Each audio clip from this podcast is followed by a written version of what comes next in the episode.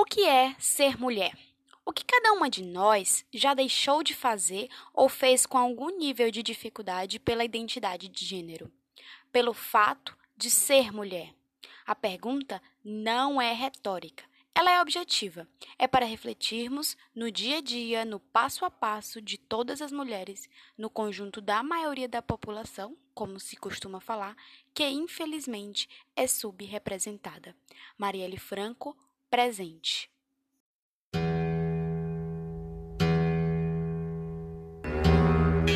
A ser mulher negra hoje é ser o ter um papel fundamental na sociedade, é aceitar você como é, seu cabelo, suas origens, de onde você veio.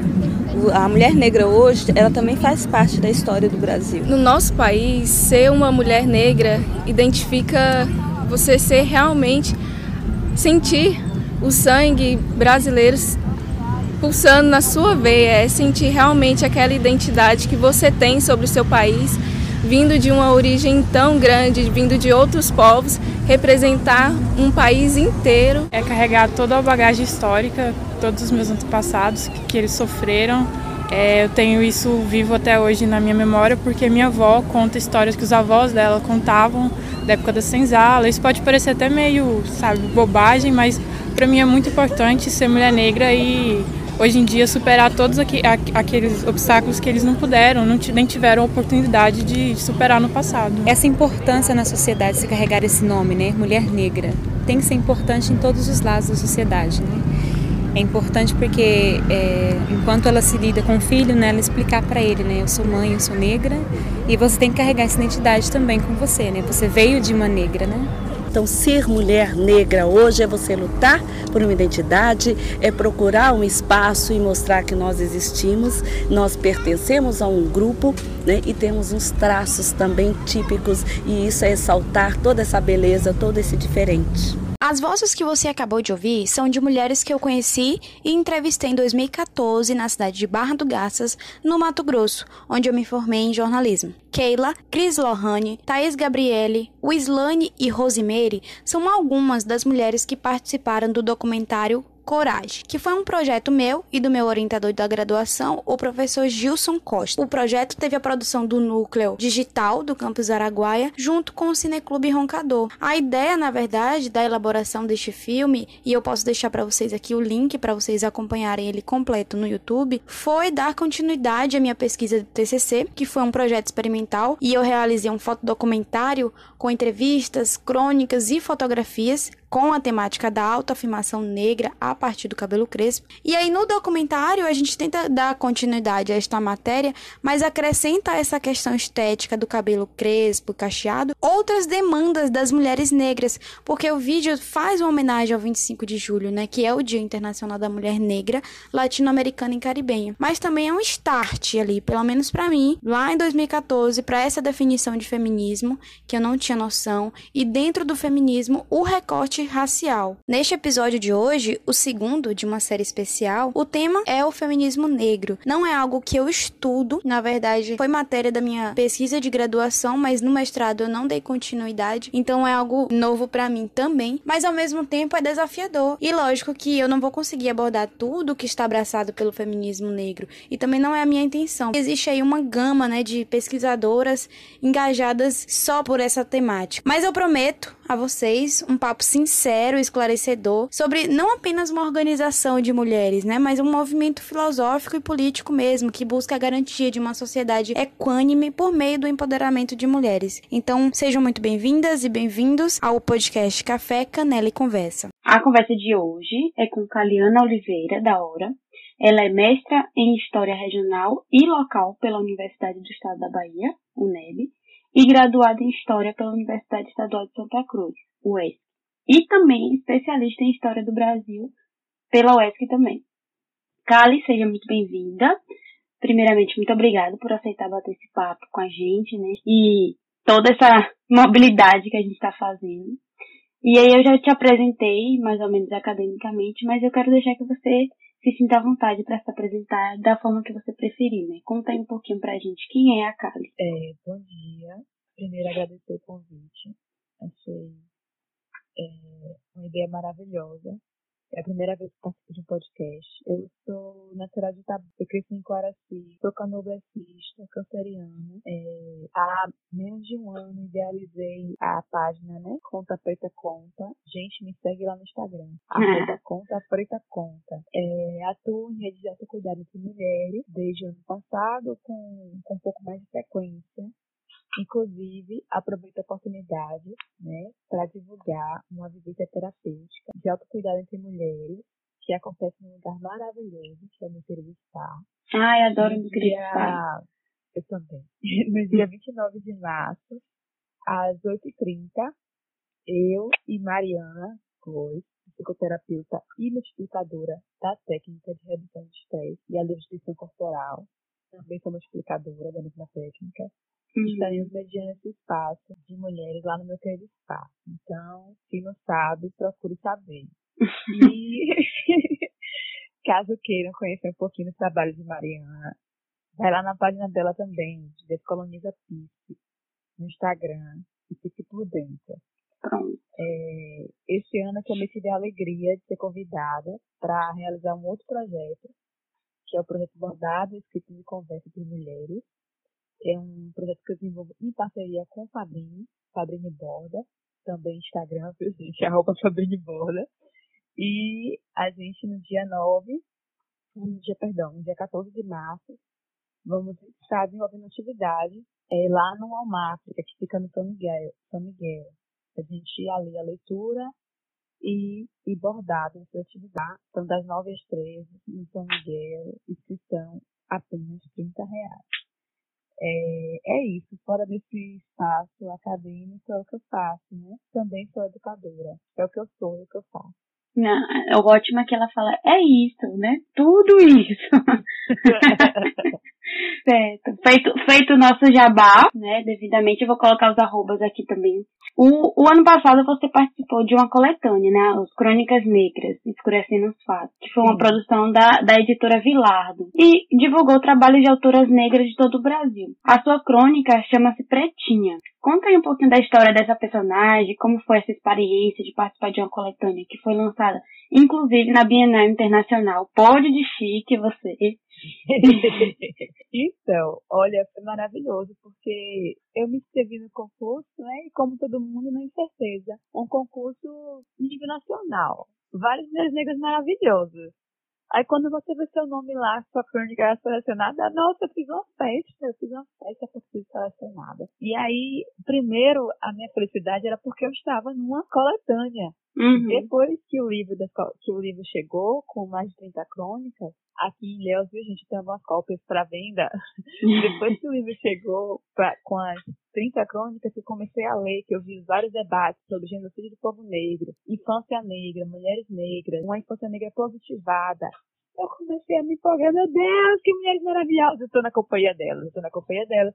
Eu fiquei super feliz com a proposta e, inclusive, me incentivou a, a divulgar outros textos. Você sabe quantas mulheres participaram da inscrição? Não, não sei quantas mais participaram. Eu sei que uhum. foram selecionadas 24. E aí, esse ano passado, inclusive, eu fui, eu fui selecionada para outra coletânea, que agora é de contos e a Resistência, que é da editora Cartola. Então, foi muito bom para minha autoestima também, né? Pra uhum. ver meu trabalho reconhecido. Bem, Pretinhas é, conta a história de educadora negra e lésbica que ainda na infância ela descobre as imposições de gênero, né, de raça, de heteronormatividade, que vem da ideia de casar com homem, é, de casar com homem de pele mais clara, de cabelo mais mole, né, e aí promover a, a eugenia. Mas ela, como educadora negra e lésbica, né, como eu já disse, ela transgride essas normatizações e, e na prática de trabalho educa crianças negras para empoderamento e uhum. sonha mesmo com meninas empoderadas. Então é, é, é isso, assim, em síntese. Uhum. É, pra, até para não dar muito, muito spoiler, porque já que temos livros à venda, então vamos procurar, gente. Ne é, Crônicas Negras, Escurecendo os Fatos. E, e, o que eu achei legal também nesse título, Escurecendo os Fatos, é, é bem isso, né? A literatura, infelizmente, ainda é um meio, meio muito branco. Ainda é visto todos os fatos de, de, acordo com o olhar branco. E é legal essa, essa, esse escurecer. Sim, sim. É, a literatura, ela é, isso é a maior parte das grandes editoras, né? Elas são escritas por autores brancos, heterossexuais e sudestinos. E os personagens, a maioria, também são brancos. É quem a gente cria empatia, compaixão, Uhum. então falta referenciar as identidades, né? Elege como heróis, né? Elege como heróis, exatamente. E aí é uma outra perspectiva, outras possibilidades, é um campo de, de, de resistência, né? Uhum. Você existe e resiste de outro modo. E uma outra obra sua, em colaboração com outras duas mulheres negras, é o livro Cartoneira, né? Solar no Azul do Mar. E, inclusive ficou muito linda a capa desse livro. Como foi esse projeto? E qual, e qual foi a participação de cada uma na elaboração dessa obra, né? E aí aproveita para fala também, faz um jabazinho de como a gente pode adquirir essa outra obra. E eu quero o meu também, inclusive. Solar Azul do Mar foi, eu tinha escrito esse texto há algum tempo, mas eu percebia que ele destoava dos outros. Ele trata de uma trajetória de autoconhecimento, de cura. Então ele destoava dos outros que abordam genocídio, que abordam violência, que abordam infância. Eu achei ele bem diferente. Aí eu pensava, como é que eu vou colocar esse texto um dia em, uma em um livro meu, todo meu, sabe? Uhum. Aí eu comecei a pensar que talvez ele fosse um texto para ir sozinho, para ir hum, para ser um livro. E aí, mas ainda não estava certo, ainda não, tava, não era uma ideia consolidada. Daí que eu comecei a divulgar alguns trechos dele na minha página Conta Peter Conta e uma professora de filosofia chamada Mary. Ela, ela achou legal e comentou assim: ai gente, um, um, um texto desse ilustrado é uma leitura para toda a família. Uhum. Eu fiquei, poxa, que legal, poderia rolar uma, uma ilustração. Mas assim, a ideia ainda não era o tempo, né? Não era o tempo de acontecer. Sim. Tem que amadurecer, né? Tem que amadurecer, exatamente. E aí foi um texto que Cíntia Barra, ela leu algumas vezes, retornou pra mim, a gente conversava. Mas aí eu decidi que seria o momento. Eu já tinha alguns conhecimentos sobre literatura artesanal. Eu fiz um curso lá no, onde eu Uhum. sobre restauração há algum tempo. E aí eu convidei Fulana para ilustrar o livro, Karen Padiagamar e Undira Cunha, que é a idealizadora do Comadre Lindinha, a loja colaborativa de mulheres. Segue lá no Instagram, sabe mais. Ela apresentou, ela fez a apresentação do livro, né? Então, foi um livro que contou com as colaborações. Eu confeccionei, é, costurei o livro tal, é, e pensei em meios de divulgá-lo, né? É, contei com as meninas da Vacas Divinas Pretas, que foi o primeiro lançamento, que aconteceu lá no Badalê. O segundo lançamento aconteceu no, no Cabaré do Livro, né? Convite de Guadiná. Cabaré do Livro, a biblioteca comunitária, que vale a pena conhecer. Hum. Sinal, Onde Banco fica? da Vitória. Banco da Vitória. Aqui em Mineiro. E é, teremos um outro lançamento em Itacaré, no Comadre Lindinha tem como adquirir um livro. O livro, ele é um livro artesanal, então eu faço ele por encomenda. Se você encomenda o livro para mim, pode pegar meu número do WhatsApp, 991775008, fazer o pedido. Pode fazer o pedido pela página do Instagram. Se tiver em Itacaré, na Comadre Lindinha, tem um livro à venda. A Soma Cone também tem um livro em Itacaré. É, então é só procurar na página dela a Arte. E é assim que eu tenho vendido o livro e ele custa 35 reais. E o legal é que, assim, como é artesanal, então você participa de todo o processo, né? Desde a escrita, não, antes disso, do pensar o livro, da escrita e também nessa produção, né? De, de montar e cortar. Então, é, é, é um livro literalmente todo seu para quem vai te ler. Isso é legal.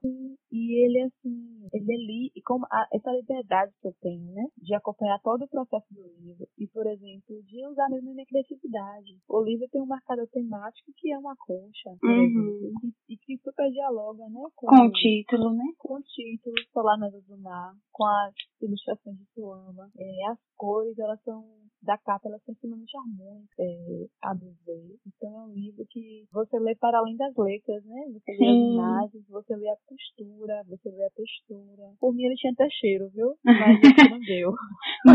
Colocar um pouquinho do, do cheiro do mar, né? A marisia. É.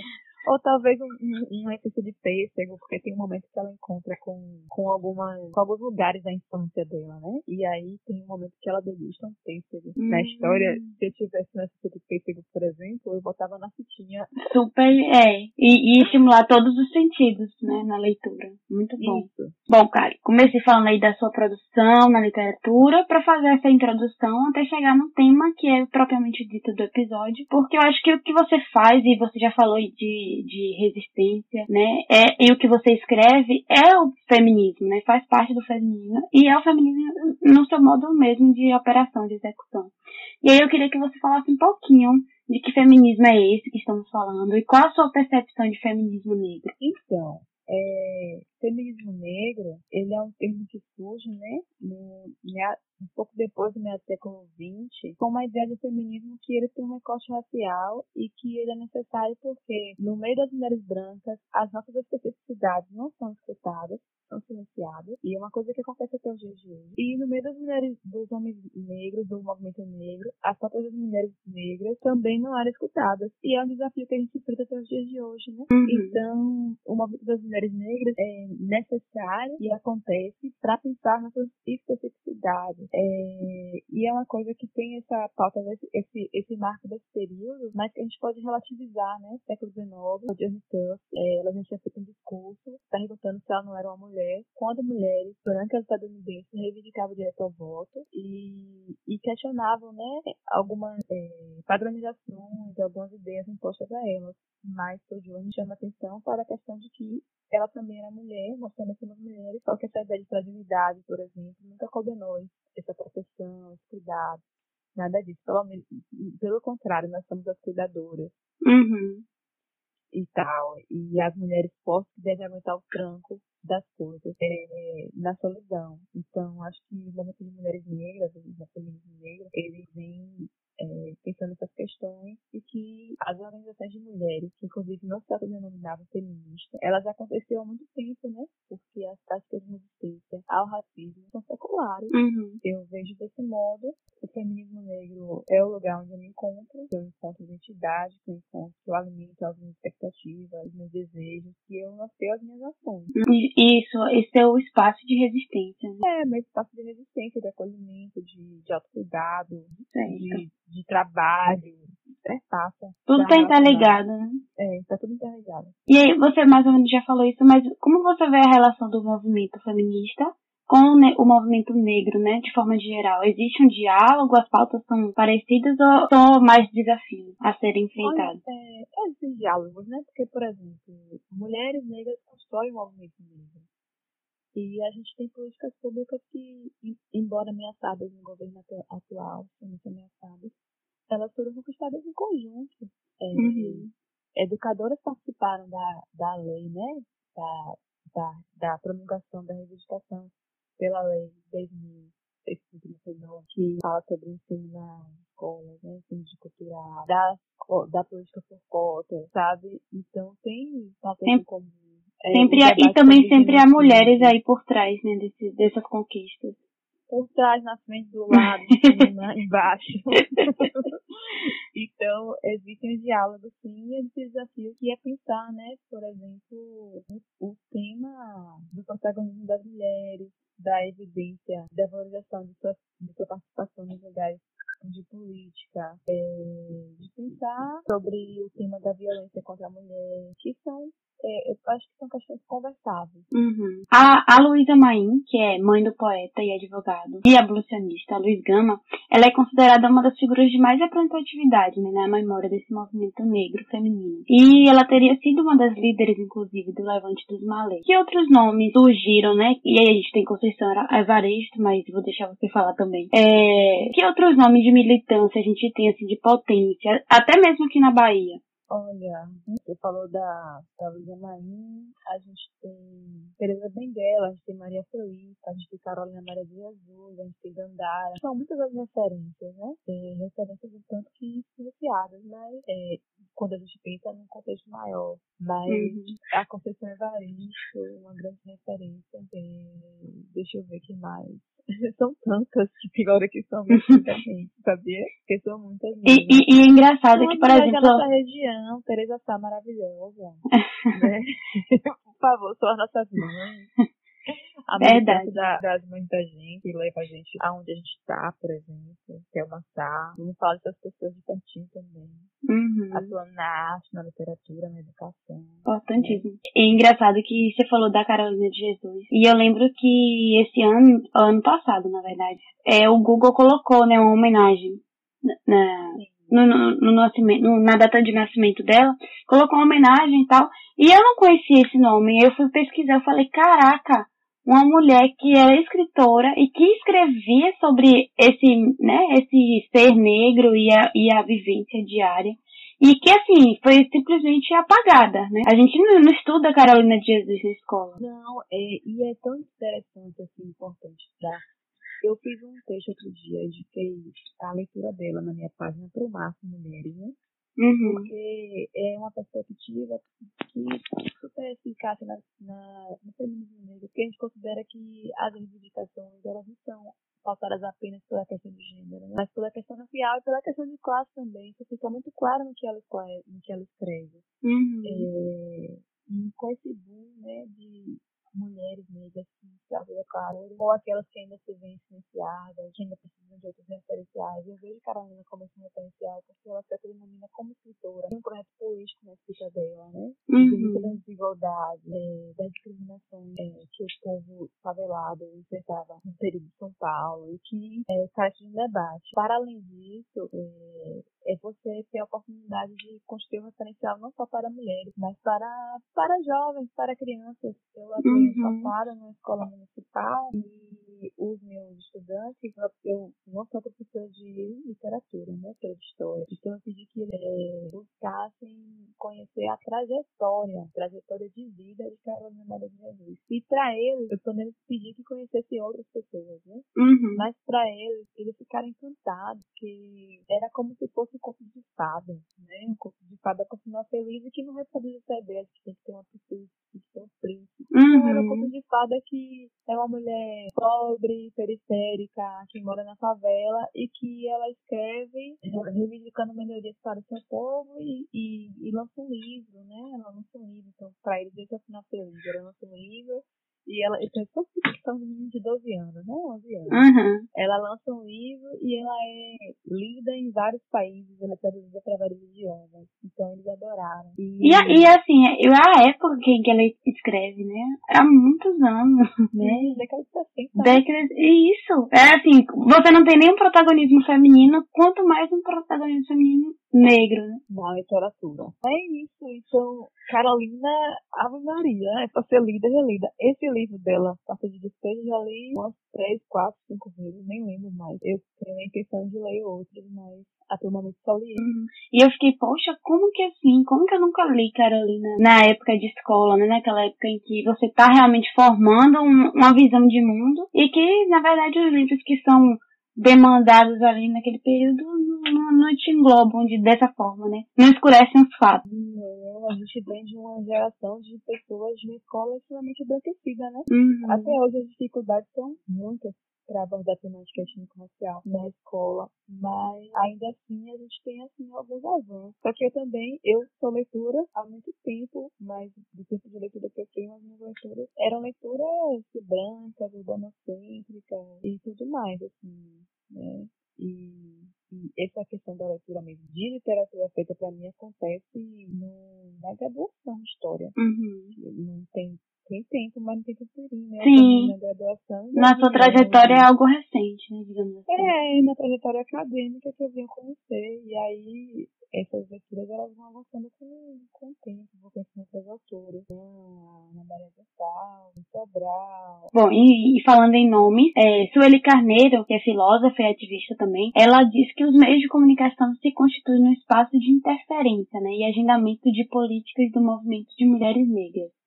E hoje a gente percebe muito, principalmente na internet, esse movimento. Bastante ativo até. E você acha que esses movimentos são realmente fortes ou eles estão ali apenas no campo da internet? Ou eles ecoam de modo reativo na vida real ali de, de militância mesmo? Olha, eu acho essa questão de achar que se ele, ele só atua na internet ou não, tipo, a pergunta, né, ah, ele só atua na internet, eu acredito que não, acredito que seria muito, é, uma perspectiva muito reduzida, né? Uhum. Eu acredito que a gente tem que se apropriar da internet como um meio para dar visibilidade nessas pautas, né, uma mídia alternativa, o que que a, a mídia hegemônica vai fazer com que a gente não vai fazer nada, então a gente faz o que a gente tem, a gente tem, a gente tem Instagram, a gente tem é, Facebook, a gente tem o que a gente tem? O Spotify, o Spotify não, o podcast? Podcast. Então vamos, é, vamos usar o que a gente tem. E aí eu vejo que as pessoas que eu sigo, elas têm o seu tempo, né? É, de estar atuando em rede e também está atuando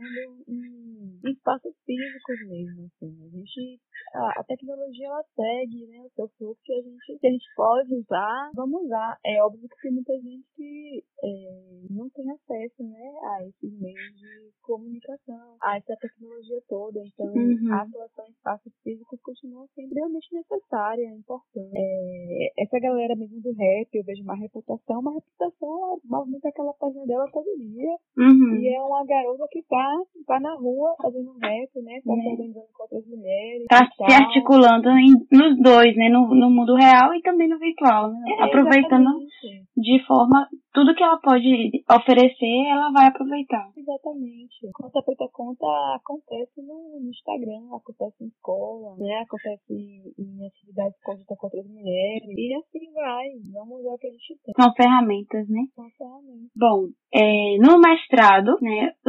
A sua pesquisa, ela foi bem específica.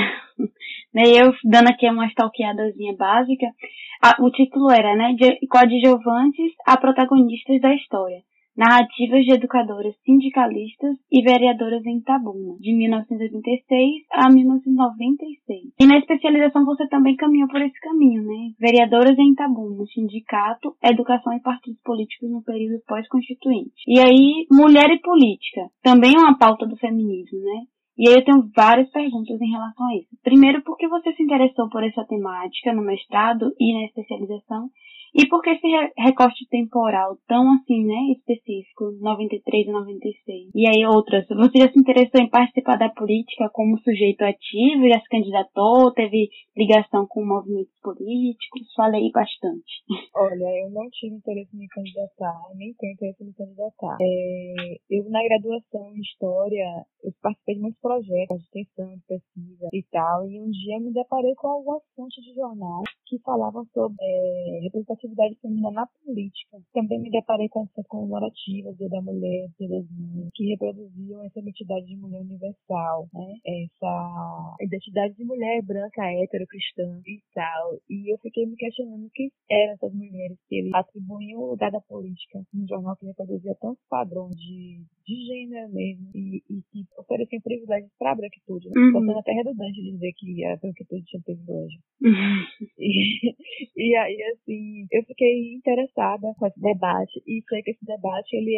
acontecia porque a, o feminismo estava ali reivindicando nesse período cotas para mulheres na política, né? Uhum. Mas aí eu comecei a pensar é, quem seriam essas mulheres que que teriam melhor acesso a essas cotas, já que é uma cota que tem um recorte apenas da questão de gênero e tal. E comecei a, a me perguntar sobre os interesses desses jornais, desses jornais, de pensar, né, quem são as mulheres elegíveis e não são. Uhum. Então eu comecei a fazer esse debate de forma muito tímida, essa leitura na, na graduação, pensar também quais eram as pautas das mulheres, né, são pautas trabalhistas, são é, sindicalistas do, do, da área de educação, essas pautas são trabalhistas, uhum. Uhum. E aí elas negociam algumas questões. Como o feminismo branco, né, negocia o tempo todo, porque em muitos casos não se quer mudar a estrutura é, é, das coisas, quer ter apenas a, algumas coisas que os homens brancos têm. Isso. Na verdade, né, que é a grande crítica do feminismo negro é essa. Então eu comecei a fazer esse debate, fazer essas leituras, e aí no, no mestrado eu me deparei também com outras pessoas, que aí já é uma pesquisa com, que trabalha com identidades múltiplas, porque tem mulheres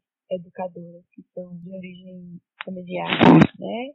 De baixa renda, tem mulheres educadoras que são é, negras, tem mulheres educadoras que são de classe média e são brancas. E aí eu comecei a investigar como é que elas adquirem capital político e por que, que elas atuam na política. E a uhum. educação, uhum. que por muito tempo foi vista como uma prática é, extremamente feminina, né, assistencialista, Sim. é o meio pelo qual faz com que essas mulheres adentrem esses espaços e participem do sindicato, e participem da vida política, e no período que é um período de redemocratização, então é preciso repensar, por exemplo, a questão de como é que vai se dar a organização do, do trabalho, a, o reconhecimento salarial, o reconhecimento trabalhista, né, é, tem uma questão muito interessante nos anos 80, que é a volta da. A, o pensar a democracia escolar e as eleições escolares. Então, assim, Itabuna é uma cidade que, um pouco antes, no governo de Valdo Santos, ela já tinha conquistado o direito às eleições diretas para diretores escolares. E aí, um pouco depois, eles perdem esse direito e surgem várias reivindicações em prol do direito às eleições, e são todas passadas por mulheres, é um sindicato de mulher, né? Uhum. Eu sou educadora, eu sou educadora, me interesso trajetória de educadora. Inclusive, eu tenho um plano de fazer uma pesquisa sobre uma educadora aí que vai ser babado. Uhum. Doutorado, quem sabe? doutorado quem sabe, uma educadora negra, uma educadora que é, é camponesa, que foi perseguida na ditadura, na ditadura militar, que atua no sindicato com a educação popular para trabalhadores rurais. Mas não vou contar mais. vou deixar vocês na curiosidade sobre ela. Ah, mulher, mas tem que, tem que tentar então logo essa pesquisa pra gente poder conhecer essa mulher. E é daqui da região? É, minha filha, mora em, mora em assentamento aqui em Ilhéus. Pronto, ai, perfeito. é, aqui em Ilhéus a gente não tem nenhuma vereadora eleita, né, na, nessa atual gestão. E em Itabuna tem apenas uma, que é Charliane Souza, do PTB. O que você acha que falta para que as mulheres que já são maioria em número, né, de eleitoras,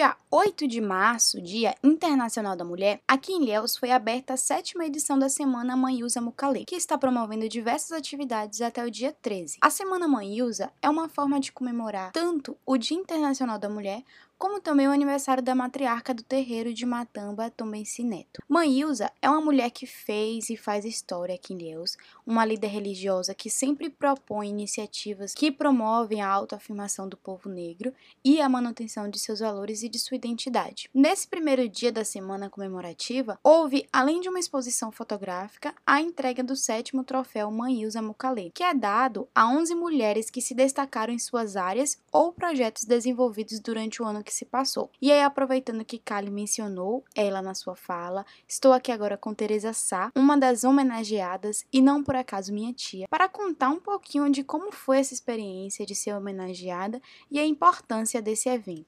Então, na verdade, são homenagens mesmo, né? Eu já recebi o troféu Maísa, acho que foi a segunda edição.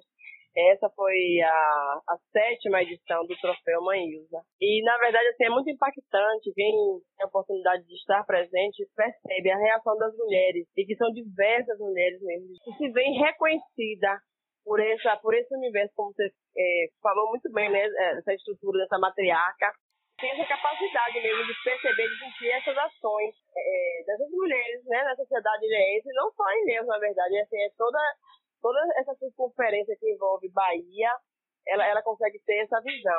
Então, assim, para mim, quando eu fui homenageada, assim, foi uma surpresa muito grande, né, a emoção, acho não tem muito como explicar, mas, assim, de saber percebida por um universo de tanta grandiosidade. Nessa sétima edição, na verdade, eu, eu junto com o Thelma Sá, nós participamos como mestre de cerimônia. Na verdade, nós anunciamos as homenageadas. E aí, muito forte também, né? Porque, inclusive, eles me deixaram muitos vídeos para fazer nossas intervenções na condição de artistas, Uhum. de atrizes. E a gente pôde vivenciar essa noite intensa, assim, de muita emoção mesmo, porque a gente presenciou, né? É, como essas mulheres se sentem realmente tocadas por estar sendo lembrada por essa pessoa que a gente tem como referência, né? Uma referência de mulher resistente, uma mulher que toca a vida mesmo, assim, sabendo das dificuldades que são tantas das mulheres, das mulheres negras. E essa mãe Ilza acaba entrando no nosso horizonte, no nosso, nas nossas vidas, como essa mulher de referência que nos lança para frente, sabe? Essa Uhum. lança mesmo que o movimento negro traz, que a gente vai passando para outro, para outro, para outro. Essa força ancestral que realmente nos conduz. Então, assim, o prêmio na verdade, né, é, é um motivo, é um incentivo e é uma forma também de, como ela mesma disse lá, né, de trazer para a vitrine, tirar essas mulheres dos seus cantinhos, onde cada uma é essa abelhinha laboriosa, essa formiguinha que faz um trabalho que não é tão formiguinha assim, são coisas assim, muito impactantes que cada uma faz. E ela reúne nesse momento e ao mesmo tempo ela lança para essa visibilidade. Então eu acho isso de uma grandiosidade fantástico, não tem né? explicar. Muito, muito fantástico mesmo. E, e sobre o seu prêmio, assim, é, qual foi o destaque que você recebeu? Qual foi então, o trabalho que você realizou? É, na verdade, é o meu trabalho como educadora mesmo, né? Porque eu sou uma ativista. E eu sempre digo assim, fazer parte do movimento negro enquanto entidade é uma coisa. E você ser um movimento, porque é no fundo o que nós somos. Que você mesmo, Graça, no seu cantinho também tem futucado, né? O que você faz é a ação do movimento. Nós somos vários movimentos em cada segmento que nós estamos atuando. O trabalho que eu desenvolvo na, Escola Municipal Temista Cruz Andrade, a escola pública, nós temos um projeto chamado Mulher Negra, a Força que se explica. E o uhum. objetivo nada mais é de trazer para o universo dos nossos estudantes essa percepção de que a importância das mulheres na história, que a gente sempre esteve fora, e dando esse recorte para a ação e fundamentação das mulheres negras como essa força ancestral que não deixa a história se apagar, embora a, a história venha sendo contada sem elas. A repensar nossa história a partir do entendimento dessas mulheres, historicamente falando, no cenário nacional, mas sem deixar de ver a avó de cada um daqueles, a mãe, a tia deles e delas que estão nessa sala de que não, que não enxergam essas mulheres como essas mulheres estão perpetuando essa ancestralidade, essa força, refazendo a história, redimensionando os espaços femininos, né, que os espaços sempre foram nos negados, e hoje a gente toma posse disso e fazer com que os estudantes realmente venham refletir e entender o papel da mulher negra, também na construção histórica do nosso país. E assim, é muito grandioso isso. A gente vai percebendo isso, inclusive, depois que os estudantes não estão mais na escola, como eles vêm trazer para a gente o que faz a partir. Então, a gente vê que as nossas ações são reverberadas onde eles vão. A maioria já está na universidade, está na UESC, e eles não, não largam essa temática. Então, eles, eles são propriedade disso. Então, é, a satisfação toda é essa. Assim, é um trabalho que, às vezes, nos desgasta, mas o nosso prazer vem nesse reconhecimento dessas pessoas que não estão dentro da escola, mas que vê repercutir. E quando a gente ouve a, a, a fala dos nossos ex-estudantes, né, que não estão mais na escola, mas que voltam para dizer o que fazem, voltam para, inclusive, continuar pesquisando sobre uhum. as coisas que a gente começou. Isso aqui é muito bacana. É revigorante, né? Uhum, com certeza. Pronto, tá certo. Então, muito obrigada pela sua participação. Obrigada a você. A gente tá firme aí. Não vamos é, deixar essa peteca cair. Aproveita agora, né, de antemão, chamando você para mais uma vez. Você é nossa parceira lá no projeto Mulher Negra, como você se explica. E eu quero de novo te chamar para esse ano 2020, a gente reconstruir essa parceria e dar dimensão no que a gente já faz. Beleza? Pronto, pronto. Pode contar comigo. Pronto, ótimo. Obrigada. Valeu.